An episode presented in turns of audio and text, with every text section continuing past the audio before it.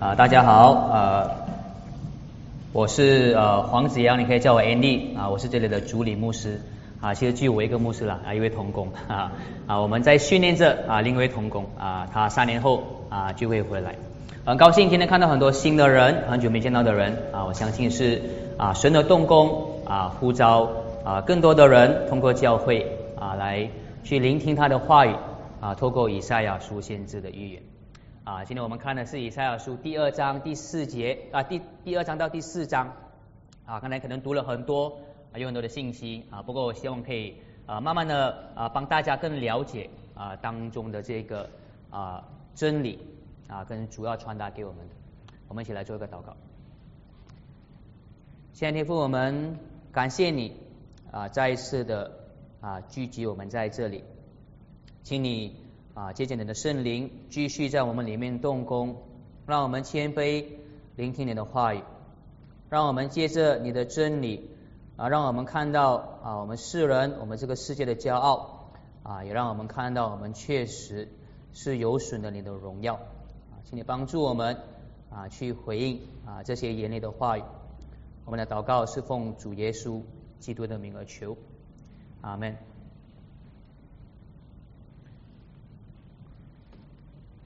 在联合国的总部呢，啊，有一个这样的一个雕像，啊，这个雕像的名字呢，啊，是很长，是说在英文啦，是将刀打成犁头，啊，它要代表的呢，就是人不再用刀剑来征战，而是呢，将刀的田呢打成犁头，啊，用来耕田，而启发啊那位俄罗斯的这个雕像者呢，去雕这个像的呢，啊，启发他的灵感呢，就是刚才我们读的。啊，以赛亚书第二章第四节啊，他们呢要将刀打成犁头，把枪打成镰刀。这国不举刀攻击那国，他们呢不再学习战士。当然，我们知道呢啊，这也是啊联合国成立的目的啊，在第二个世界大战结束过后啊被成立啊，联合国想要达到的呢就是世界和平的目标啊，让国与国之间呢。啊是没有征战的啊，得在联合国的纽约的总部呢啊，有一座墙，就真的就是啊，把整个的这个以赛亚书啊第二章第四节啊刻在他们的啊一道墙上面啊。当然我们也知道啊，俄罗斯跟乌克兰战争啊的战争还没有停息啊，我们看到很明显的啊，联合国啊，其实这么多年来啊，确实是没有达到。世界和平的目标，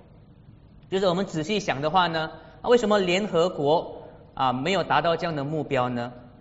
啊，其实呢啊是跟他们去引用这一句话的时候呢，就刚好就少掉了那一句话的原因有关，因为他们没有放上那一句话，才让我们看到是永远都不会有世界和平的。啊，如果你去看啊那个墙。他们其实漏掉的呢是第二章第四节的第一句话啊，那边说呢，耶和华神必在万公啊万国中施行审判，他会为许多民族断定是非。所以最主要的前提呢是神会施展他的审判，是他决定是谁对谁错啊。只有在那个时候呢。才会实现那样的一个意象啊，人们呢就真的把刀打成犁头。啊，这要告诉，那这么让我们看到呢？啊，这一项呢都是神啊，借着以赛让我们看到的。啊，只有当所有的国家啊，他们都真的被降服在神的权柄之下。啊，当世界所有的权力都真的服在这个完全公义的神下的之后呢？啊，才会有真正的世界和平。啊，当然上个星期啊的以赛的第一章啊，包括今天我们要看的第二章到第四章呢，我们都一直反复的在听到神在审判这个世界，神要审判这些恶行，神要审判我们的骄傲。很多时候呢，我们听到审判听到很多，但是呢，这里要提醒我们啊，如果没有神的审判，就没有世界和平啊。如果我们要知道真正的平安呢啊，我们就真正的去需要面对。神公义的审判。啊，其实呢，不只是第一章到第四章啊，是在讲神的审判。啊，我们接下来这一两年，我们会一直看到第三十五章啊，其实都一直会讲着同样的一个信息，都会在讲着审判，神的审判。啊，三十五章可能至少十，可能至少十三，也不是十八个星期，十七个星期啊，我们都我都啊跟其他讲员都要重复的啊，说是神的审判，可能我会听到怕啊，或者呢我会听到腻啊，但是希望呢这一次。啊，我们开始这个以赛亚的系列啊，希望呢会借着神所强调的真理啊，这个审判的真理呢啊，希望会更加炼净我们的信心啊，让我们不让我们呢啊不会因为这个世界啊的动荡，因为这个世界的信息而动摇啊，让神所启示的啊这些事实呢啊成为我们信心啊稳固的基础。啊，在我们开始啊今天的经文之前呢。啊，我要再说多一点啊，如何去啊去读以赛亚书啊？特别呢是我要讲一些啊，教导你们如何自己去明白啊以赛亚书当中的信息。刚才可能你们刚才读的时候，有很多信息，是不是啊？你们都不是它不是一连串的故事，也没有什么特别的逻辑啊，或甚至你们在查考经文的时候呢，啊都觉得到底要怎么去理解啊这么多的一些啊以赛的预言啊？其实呢，跟其他的先知书一样。啊，其实以赛亚书呢，它记载的啊，其实不是一个故事啊，也不是一连串逻辑的脉络，其实它记载的呢是一幅幅的画面一样啊。是我们读那个所谓的先知书的时候呢，特别是以赛亚书，其实就好看看那个照片的故事这样，从一个照片到另一个照片到另一个照片啊，这样子来去理解他所要传达的信息啊。如果我们回到第一章第一节那里说呢，以赛亚。他看到的是神给他的意象啊，在英文是 vision 啊，或这个是说景象，神给他看到景象，他把景象写下来啊。然后第二章第一节这边说呢，他记载的是他所看见的事，你知道吗？就很奇怪，不是他听见的东西，而是他看见的字啊。那个字呢，其实那个希伯来字很特别，那个 word 叫 daba，那个字同时是字，也是事，也是东西。啊，他看到的字，他看到啊的东西，啊，所以这一点很重要啊。在我们读以赛亚书的时候呢，啊，我们不是要注意连接词，啊，我们也不是要看它的脉络的逻辑是怎么走下去的，而是我们要注意它什么时候换了一个不一样的一个景象。啊，如果你注意去看啊一段一段的时候呢，你确实看得很清楚啊，换了不同的啊画面。所以呢，我们在开始看第二章一到五节的时候呢，其实属于一幅画来的啊，这一幅画是很不一样的一个景象。如果你还记得上个星期的呃信息的话呢，啊上个星期四的结尾呢啊是说到神审判的画面，他在审判他们的罪。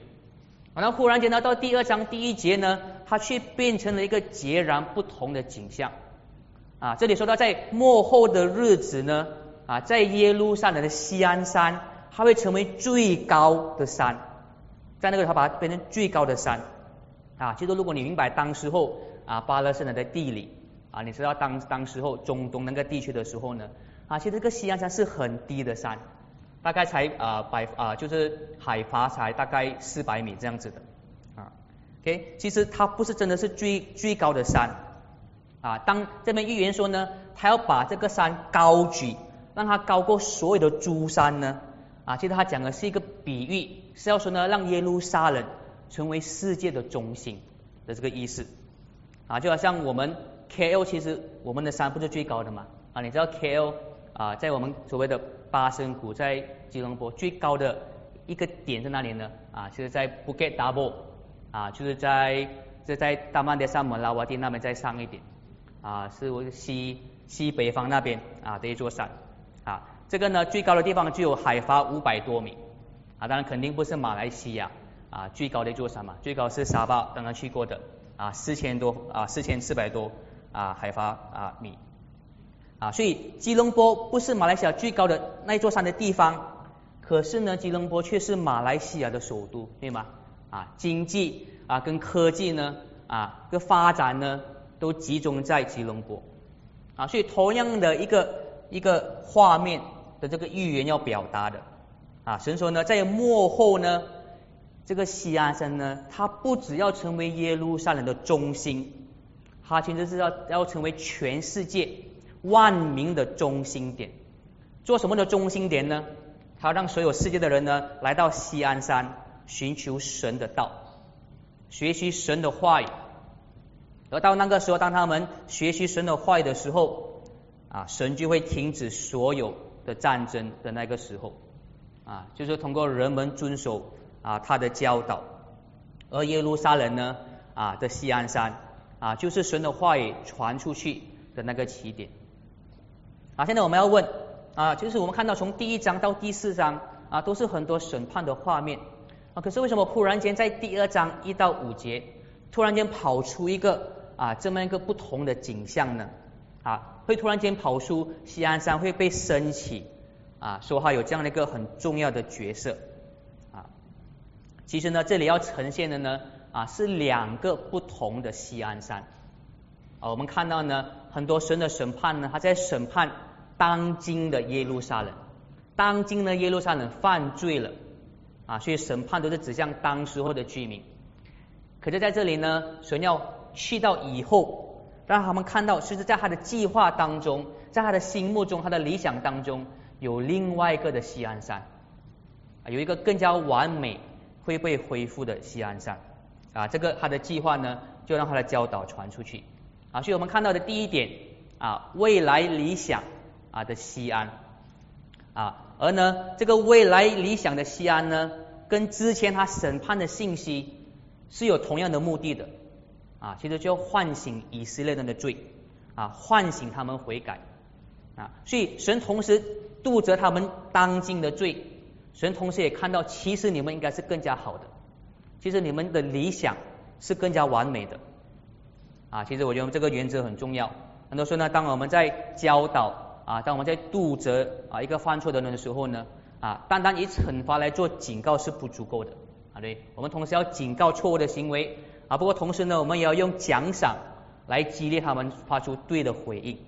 啊。就好像很多时候呢，我在教我的四个儿子的时候啊，就一直一直要骂他们啊，都不乖乖的啊听我的话啊。很多时候吃饭的时候呢，一直玩一直玩，弄个满地都是饭。我一开始说呢啊，如果你不乖乖的快点自己吃完你的晚餐的话呢啊，看到那个藤鞭嘛那么长，我就拿藤鞭打你啊。不过那个还不够，我想说啊，如果你吃不完，我就会打你。可是如果你快快自己吃完的话呢？我就给你一个巧克力吃。啊，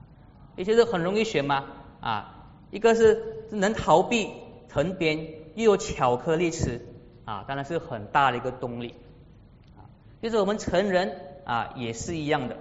啊，我们不只是需要神的审判去指责我们的罪。啊，我们要神让我们看到那个理想，那个更美的那个状态啊，来激励我们啊，让我们去走向对的地方。所以我觉得呢，这个这个也不只是所谓的鼓励人的一个一个技巧啊，其实这个是事实啊，这是神给我们的事实啊，犯罪具有严重的后果，而相反的，跟随神的道啊，确实是必定是有很大的祝福的。所以呢，我们要清楚的知道啊，当我们面对神的话语、面对神的真理的时候啊，我们要知道神对罪的审判确实是很严重的啊，但我们也要知道。啊，当我们活出他的话语的时候，啊，的确会带给我们更大的满足。啊，我们不只是要这样子领受神的话语，啊，当我们去教导其他基督徒的时候，啊，当我们要去鼓励或去劝勉、去勉励我们身边的弟兄姐妹时候呢，啊，我们同样也要让他们看到两者，啊，看到他们不对的行为的后果，啊，跟他们啊行出正确的回应的时候，啊，所有的祝福。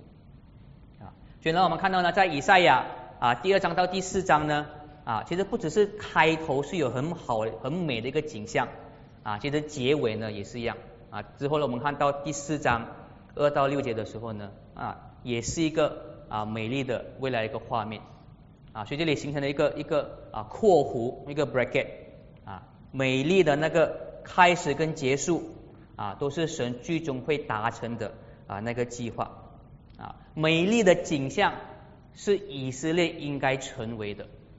啊，这是神要告诉他们啊。那在中间呢啊，以色列啊，以赛亚呢回到当今的以色列，回到当今的西安山啊，继续的啊指出他们的罪行。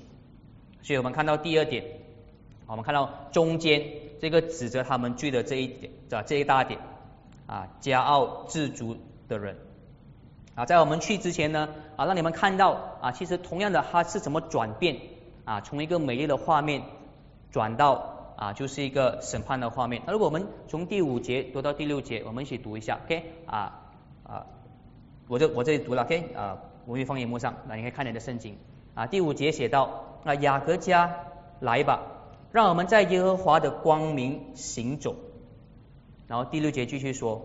你离弃了你的百姓雅各家，因为他们充满了东方的习俗。如果你仔细思考的话呢，啊，第六节根本根本根本接不上第五节，为什么转变很大啊？为什么那个你是谁，那个哈我们是谁？而且你要知道呢，在原本原文的希伯来版本呢，啊是没有标题的。你罗上中间有个标，这是没有标题的啊，是直接写下去的啊。可是如果你像我之前说的，我们要注意的是转变的那个景象，你会发现呢，如果其实第五节是属于之前那个美丽的景象，因为有美丽的未来，所以雅各家你们要行走在光当中。然后第六节是回到现今的耶路撒冷，现在他去指责他们的罪啊，所以你呢是属于神啊。未来的雅，未来的一山西安山是美的，可是现在神已经离弃了现今的雅各家啊。然后其实呢，从第二章第六节啊到第三章的最后呢，都是神指责这个当今的雅各家，指出他们的罪啊。我们不能看全部的东西啊，不，我们专注在几点。我们专注在几点，我们看到呢，其实这边神指责犹大跟耶路撒冷犯的罪呢。啊，都是我们人类世世代代啊会犯罪的方式啊。首先呢，有的是那些累积财富啊，那些呢使用武力的罪的人。第二章第七节这里说啊，这里说呢啊，他们堆满了金银啊，他们永无止境的在累积。当然呢，圣经不只是指责他们有财富。而是指责他们呢，为了累积财富啊，做了许多损人利己的事情啊，许多伤天害理的事啊，他们欺压无辜的百姓啊，他们用欺骗的手段啊，来不断的一直啊在累积财富。圣经指责的，以赛亚指责的，就是就是像我们现在看到啊，很多的大老板、大机构，他们在累积财富的时候呢，他们会剥削员工。啊，让他们在很恶劣的环境下工作，啊，去给他们很低的薪水。看到我们看到很多那些想要赚更多钱的机构大老板，啊，他们会找漏洞，他们靠犯法，啊，会靠贿赂，啊，他们制造很多的污染，啊，对他们来说呢，这些行为都是家常便饭的事情。然后当他们赚了大钱，住了大房子，开豪华车的时候呢，他们就洋洋得意。炫耀他们的财富啊，这个就是以赛亚啊所指责的罪。然后第七节也说到啊，那些人呢是累积马匹啊和战车的人啊，这当时候啊就是他们的他们的那个军力啊，这些人呢是用他们的武力啊来扩展他们的实力啊和增加他们的财富。而且我们看到从当时候啊公元前的八百年到现在。都是一样的手段啊，这样武力去扩展你的边界啊，去增加你的财富啊，是每个大帝国都会做的啊。像最近的俄罗斯就是这样子做啊，美国、中国也用同样的方法啊，为了增加自己的势力啊，为了增加财富啊，去去在其他的国家的领域扩展他们的武力。啊，都是靠他们的战车、战机比他们快啊，他们的船比别人大啊，去吞食他们其他国家的那个资源。我们也记得，如果我们回想起十八世纪的大大大英帝国呢，啊，也做过同样的事情啊。我们之前英啊那个我们的英女王啊死了，大家都很感激她，不过我们忘记我们忘记了啊，她来的其实一开始的目的呢啊，不是让我们发展。啊，而是要拿我们的资源，啊，不管是西方人啊，还是东方人啊，那些要势力强大的国家，他们都无视人的性命啊，他们无视人权啊，无视其他民族的利益啊。像如果你知道澳澳大利亚的历史，他们去那边的时候，他们杀死了多少当时的那边的啊原住民啊，就是为了让自己强大。这个就是这些啊用用武力啊累积财富的人的罪。然后呢啊那个是在第二章说了那些累积财富用武力的人啊，第三章呢啊说了啊同样的比较不一样的罪啊，第三章呢说的是那些爱慕虚荣啊的罪啊，第三章第十八节如果你去看的话呢啊是那些追求华丽啊追求高贵啊美貌的人。第三章十八节呢，列出的是各样各种的啊装饰品啊，有脚镯、有耳环、有手镯、面纱、头巾、足链、香盒、戒指、鼻环、礼服、外套、皮包、手巾、手镜、头巾啊。那如果你回想起我们最之前的那个啊新闻啊，这边列出了就好像好像是我们啊前首相的夫人 Rosmah 说的收藏品，不是吗？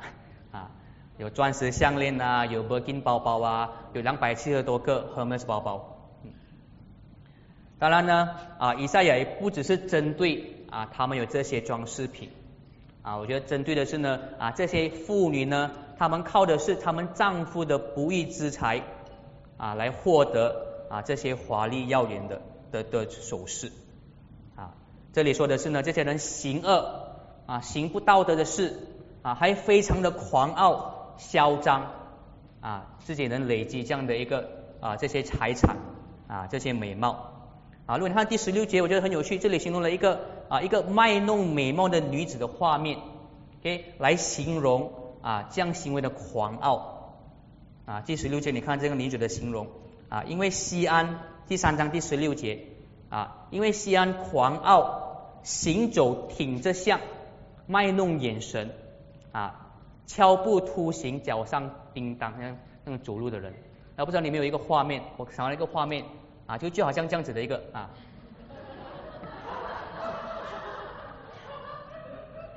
OK，那大家知道我喜欢看谁的戏了啊？其实就是就是那种，就是好像那种很骄傲、很自豪、很自足啊，去炫耀他有的财富、他的美貌啊的一个画面啊。这里要表达的是呢啊，这些人类啊，他们自足骄傲啊的一个表态啊，他们最根本的罪呢，就是他们不感谢神的供应啊，他们自以为自己的财富的累积全是以自己为豪啊，无视神的诫命啊，这个狂傲、这个骄傲的罪啊，就是以是以赛亚要强调的。他说呢，到那日呢。神就是要审判这样的罪啊！如果我们看啊第二章第十一节，他说呢，到那日，眼目高傲的必降卑啊，狂妄的人必屈膝啊，唯独呢耶和华被尊荣。这边说的很强烈啊，神最憎恨的就是那些自以为是神的人啊，自以为呢他们没有神也可以很快乐。甚至他们认为呢，越没有神，我就越幸福、越快乐。以赛亚说呢，到那日，狂傲的人必降卑，骄傲的人呢，必一定要跪在神的面前颤抖。十三节到第十六节呢，啊，给的画面是呢，啊，我们所有人用来骄傲、用来炫耀的一些事情呢，啊，到那里呢，都会一个一个的啊，被神所拆下来。而我们看十三章啊，十三第二章十三节到第十六节。啊，这边说到的第一个就是高大的香柏树啊会被拉下来。啊，这些香柏树呢啊是代表当时候昂贵的材料。啊，当时候呢宝贵的资源啊，坚固的城墙会被拆毁啊，当然城墙我们都知道啊是代表宏伟的建筑物啊，宏伟的建筑呢都是一向来都是我们啊人类文明的骄傲。啊，巨大和华丽的船艇也会被拆毁啊！当然，船艇呢是代表当时候啊最高科技啊最有效的交通工具啊。这些自足，让他这些他们用来自足狂傲的东西呢，全部都必被拆毁。啊，神要让他们看到一个事情，要显明呢，啊，这一些狂傲的人啊，都要被拉下来，因为供应这一切的啊，应该被尊荣的不是这些人啊，而只有耶和华一个人。啊，至于呢，啊那些爱慕虚荣人的罪呢，啊，神的审判呢，就让他们被羞辱。啊，如果我们看第三章二十四节，如果跳到第三章二十四节，而且所有美丽好的东西啊都会腐烂，啊，香水的味道会变成腐烂的味道，啊，他们的腰带会变成吊他们颈的绳子，啊，他们华丽的衣服会成为丧礼的衣服，啊，他们的美貌啊会被疤痕所代替，啊，甚至呢第三章第十七节那边说呢。那些喜欢卖弄美貌的，神会直接让他们的下体被暴露在众人面前。啊，现在我们看到呢，啊，当时候以赛亚说的这个预言呢，啊，应该是啊，公元前七百七百四十七四十年，啊，大概公元七百年啊所做的预言。啊，这里很多的审判，很多具体的审判呢，啊，其实在当时候公元前六百年的时候呢，啊，都一一的实现。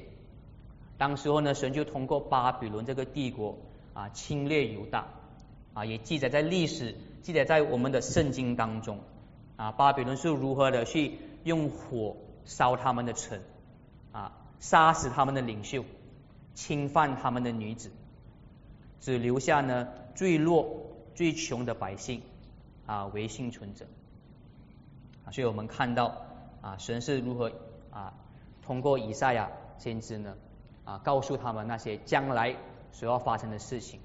啊！但是我们要知道呢，啊，以赛亚说的预言呢，啊，不全部都在巴比伦的侵略当中时候实现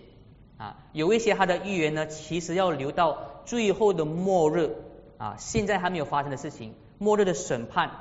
最后就的审判，全人类都要遭遇的审判啊，那时候呢，他的预言啊才会完全被实现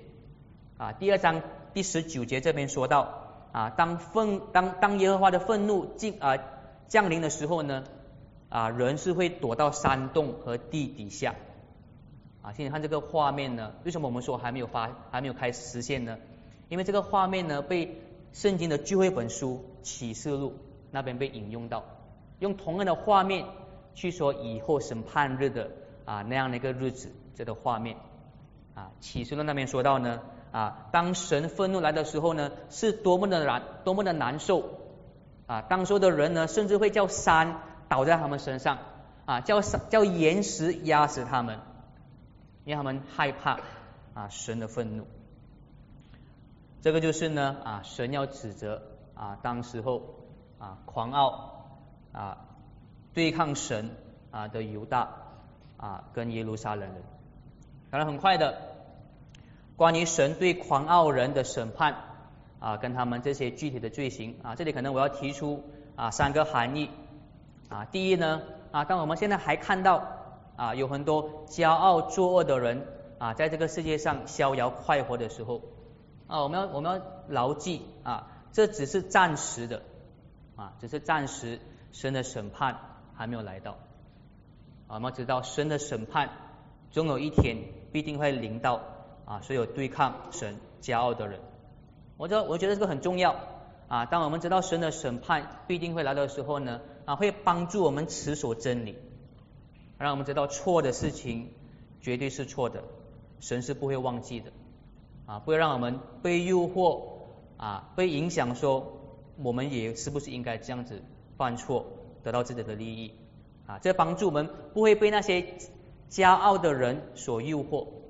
啊，也想要靠我们自己的能力啊，得到我们自己想要的东西。我们看到神是如何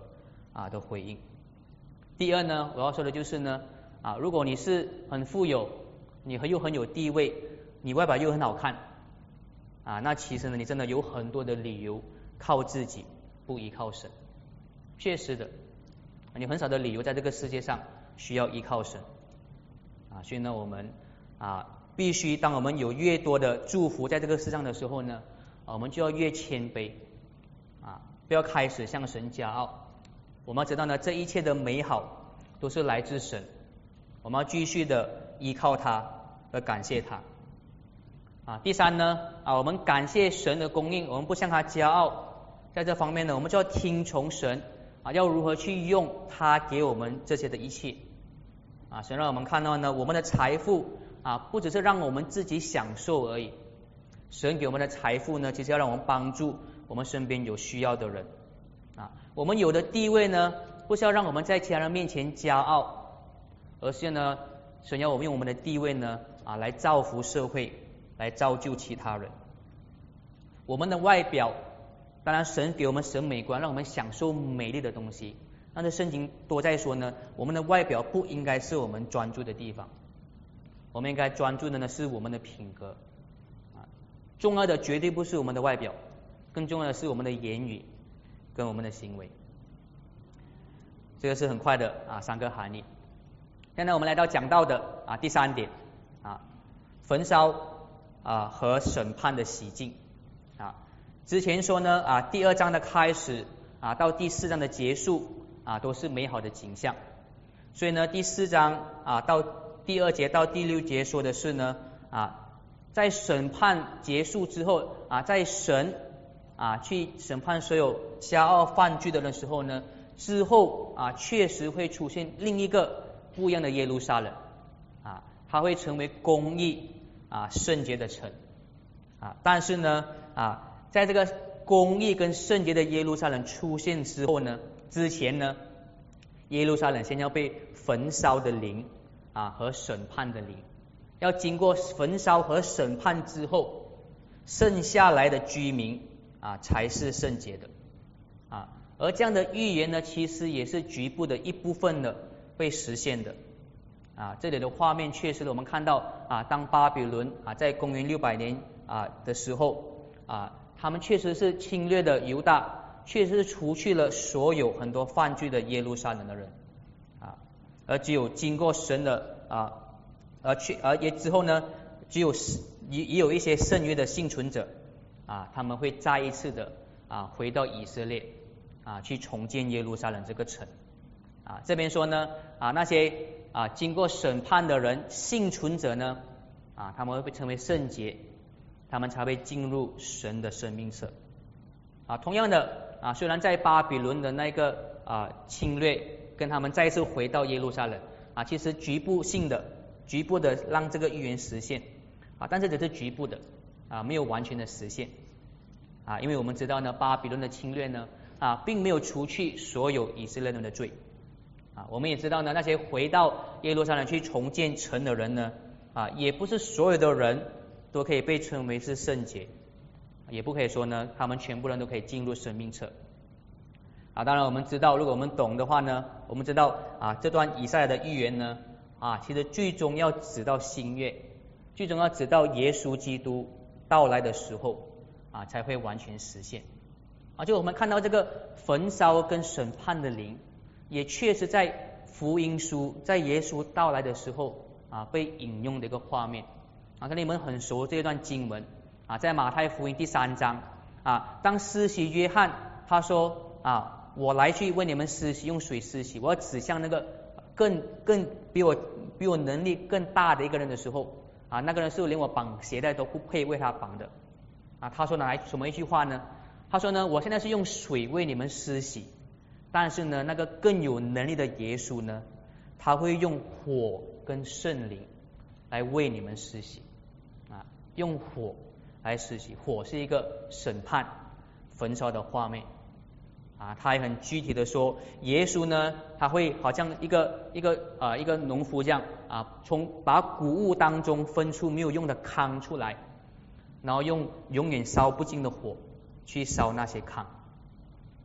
就让我们看到呢，啊，耶稣就是那位啊，要来实现以赛亚预言的那一位人啊，要洗净所有的罪，要除去所有的污秽，要建立那个公义的耶路撒冷啊，也是他呢，会实现以赛亚书第二章第四节到第二节到第四节啊，耶稣是那位要带来世界和平的人啊，他要审判所有人的罪行。啊，甚至许新月说呢，啊，包括我们所有人说的每一句不良善的话，他都要审判。而只有依靠耶稣基督啊的牺牲的人啊，只有依靠耶稣基督在十字架上啊为他们承担神的审判，为他们承担罪的焚烧啊，才能幸存啊，才能进入神的生命册啊。所以这边说的要被焚烧过后，要被审判过后，最终是指向呢，借着耶稣基督为我们承担那个焚烧。为我们承担那个审判过后幸存的人，依靠耶稣的恩免啊，那个怜悯恩典啊，我们才会变成幸存者啊，变成神拣选的那些人，能进入神的生命册。然后最后呢，进入生命册的人，这里四章五到六节说呢啊，他们进入的啊是一个安宁，是一个安全的城啊，这里的画面呢。啊，是一个啊，白天有遮阴可以避暑，而在暴风来临的时候呢，啊，是可以长生的一个避难所啊。可能这边要讲的是一个没有自然灾害的啊，是一个很啊很舒服的一个环境的一个城市啊。再加上之前我们看到的啊，这个他们进入的城啊是没有罪的城啊，神会洗净所有的污秽啊。这个城呢也没有战争啊，因为有啊，因为人呢。啊，都会服从耶和华的教导。啊，这个就是呢，啊，所有人要通过耶稣基督为我们承担的啊这个审判啊，才能进入这个城市。啊，但是呢，虽然说我们要靠耶稣基督为我们承担审判，我们要通过耶稣基督来除去所有的罪恶，才能进入啊这个城市。啊，不过在同时间呢，啊，我们自己也需要在这个世上。啊，被熬炼，所谓的被被被试探啊，经过审判的那个那个磨练之后啊，才能进入啊这个城市啊。为什么会这么说呢？啊，我们不只是要依靠耶稣基督的牺牲，我们也自己要在这个世上啊接受啊接受炼净啊。因为呢，我们活在的世界呢啊是充满问题和苦难的，我们还没有来到那个美丽的天堂啊。我们还是有很多的苦难在这个世界当中啊，我们也知道呢，这些苦难呢啊是神降给这个世界一部分的审判啊，虽然最终的审判还没有来到，不过神的审判已经在我们的世界当中啊啊运行了啊，神任凭人啊，神任凭恶人犯罪啊，得到罪所产生的破坏啊，神让自然界对我们不利，很多时候呢，我们我们人我们基督徒。在我们面对这些苦难的时候，我们要如何回应呢？我们会不会为了躲避这个世界上的苦痛苦，会像那些世人、那些骄傲顽固的世人一样啊？为了要逃避苦难，会更加的自我中心，会更加的对抗神，为了要保护我们自己的快乐啊？很多时候我们。面对苦难的时候，我们会不会有这样的诱惑，要这样的回应？还是当我们面对苦难的时候呢？我们会接受这确实是神对这个堕落世界的审判，而我们需要做的是继续认罪，继续悔改，继续决定跟从神神的诫命啊！就像跟从神的诫命呢，会让我们现在的命更加的痛苦啊！很多时候呢，当我们去跟从神的诫命，会让我们更多苦难。啊，因为呢，啊，那些自私的罪人啊，会剥削我们，啊，会欺压我们。所以呢，最后呢，啊，这边是给我们的应用啊，当我们在生活当中面对苦难和问题的时候，啊，我们要走哪一条路呢？啊，我们是跟从这个世界的路，为了逃避现今的审判吗？还是我们继续认罪、悔改、服从？就算呢，那会带来更多的苦难。最后呢，我要说的就是呢，啊，在我们的啊基督徒生活当中呢，啊，有时候啊，我们面对更多的苦难，确实是因为我们跟从神的话语，做对的事情，啊，但是不是每一个时候我们面对苦难的时候呢，都是因为我们选择对的事情。有时候呢，我们面对苦难，也不一定是因为别人迫害我们或欺压我们。有时候呢，我们基督徒会面对苦难。纯粹是因为我们自己的罪，或是我们面对问题，纯粹是因为我们自己软弱、愚蠢跟懒惰打个比方说，如果你不努力找工作，你就不会有收入。啊，如果你选择你一个根本不擅长的工作的话呢，啊，那你就自己找问题。啊，如果你的品格很差，当然你身边的人跟你一定有不好的关系。还有很多很多的例子。啊，所以我要说的就是呢，啊，如果我们在这个世上有智慧，我们在世上有勤奋、有负责任，那我们依然是应该，我们依然是可以在这个堕落的世界上避免很多的问题。但是我们要最后我们要记得啊，当我们这样做的时候呢，而不是依靠自己啊，做一个自足在神面前骄傲的人啊。当我们学习勤奋，当我们学习负责任、有智慧的时候呢，啊，我们是继续是跟从神的道，继续去感谢他的供应啊，跟依靠他。我们一起来做一个祷告。先天父，我们感谢你，确实你是一个公义的神。啊，也只有你这个完全公义的神啊，才配得有啊这些的权柄。我们也期望你的权柄来到，当这个世界的权柄都伏在你的之下的时候呢，啊，我们真的啊就不会有战乱啊，不需要有罪恶啊，不会有痛苦。我们感谢你啊，你不只是公义的神啊，你也是怜悯的神。你借着耶稣基督为我们。啊，承担。啊，那我们不能承担的啊，焚烧啊和审判，请你帮助我们，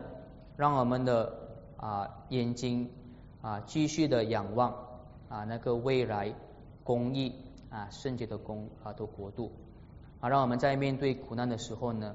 啊，我们继续啊认罪悔改。啊，我们继续依靠你啊，继续感谢你。啊，我们感谢啊你在我们这个世上。啊，给我们这里的人啊很多很多的普遍的恩典，让我们在这个世上啊确实啊可以过着啊蛮舒服的生活。不过我们更感谢你，你那特别的恩典，让我们知道啊那个最后的那个公义的审判啊我们啊也可以透过耶稣基督啊逃过。我们的祷告是奉他的名而求，阿门。